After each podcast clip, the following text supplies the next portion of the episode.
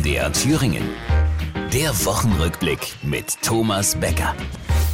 Der Kanzler ist wieder da, also es gibt Hinweise darauf. Viele hatten sich ja von ihm als ein richtiges Machtwort gewünscht, so einen Einheitskanzler, aber eingeheizt hat er nicht. Das ist Pseudostärke. Gute, moderne Führung besteht eben nicht darin, der lauteste Maxe zu sein, sondern im Stillen zu arbeiten. Max baut Wohnungen. Der Kanzler hat nämlich die ganze Zeit erstmal die Wohnungen gebaut für die vielen neuen Heizungen. Die Bundesregierung hat sich das Ziel gesetzt, jährlich 400.000 Wohnungen zu bauen. Aber jahrelang lang haben wir die Angela für ihre ruhende Raute bewundert und plötzlich wuselt so ein Kanzler durchs Land. Man sagt so nicht mehr Ampel, sondern Baustellenampel. Nur damit gewinnst du keine Wahlen. Gucken Sie sich mal die Umfragen an.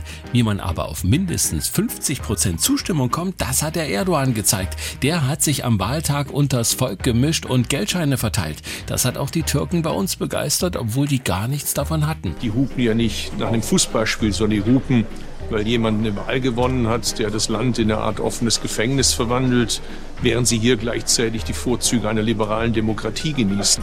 Naja, Vorzüge. Also nur mal so ein Beispiel. Wenn man wie jeder vernünftige Despot über dem Gesetz stehen würde, dann gäbe es viele Probleme gar nicht. Wir haben per Gesetz uns vorgenommen, bis 2045 klimaneutral sein zu wollen. Ohne unseren Heizungssektor geht das nicht. Nur Gesetz weg, Problem weg. Hönes und Rummenigge, ja, das sind solche Machtworttypen. Kaum haben die durchgegriffen, sind die Bayern vor lauter Schreck Meister geworden. Was sollen wir also mit Typen wie unserem Ritter der Laberrunde? Aus meiner Sicht war es eine sehr erfolgreiche Sitzung. Man muss vorsichtig sein, also dass man hier nicht mit Superlativen arbeitet. Ja, aber worum ging es da? Um unsere Krankenhäuser. Bisher waren die pleite, aber glücklich. Sie hatten Abwechslung, Bauch, Beine, Po. Und jeder konnte zu Fuß zur Knie-OP gehen.